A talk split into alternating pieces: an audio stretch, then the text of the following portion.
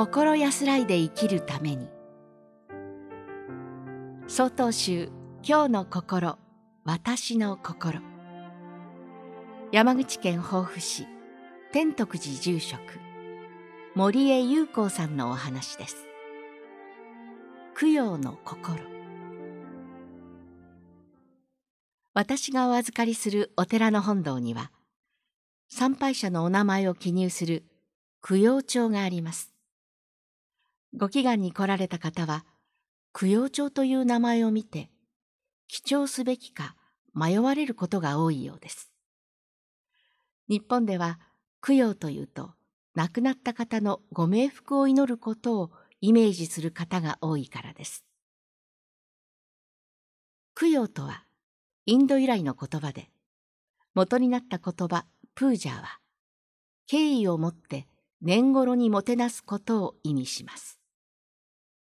初期には敬うべき対象に豆苗お香お花食べ物資材などを備えることが供養とされてきました。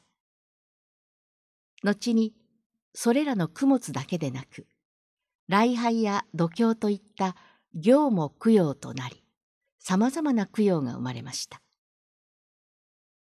供養の対象はもともとお釈迦様や教団のお坊さんたちでした。そしてお釈迦様の舎利、遺骨を収めた仏塔。さらに時代が下がって大乗仏教が盛んになってからは、お釈迦様以外の仏様や菩薩様、そして経典も供養の対象になりました。供養には大きな功徳があるとされ、信者は供養をすることによって幸せを願います。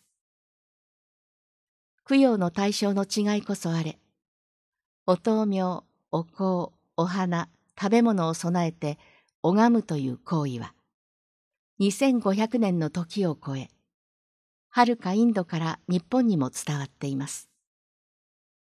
皆さんもご自宅の仏壇、お墓のご先祖にお参りされると思います。特にお盆やお彼岸ご命日には、墓参りでお花やお香、ご先祖の好きだった食べ物をお供えして手を合わせます。ご先祖を敬い、ご冥福をお祈りし、自分や親族の幸せを願う心は、次の世代にも受け継がれていくことでしょう。私たち僧侶も、供養されるにふさわしい存在であるよう、日々努めていきたいものです。山口県防府市天徳寺住職森江優子さんのお話で供養の心でした。続いてお知らせです。この番組のご意見、ご感想を郵便番号683-0802鳥取県米子市東福原。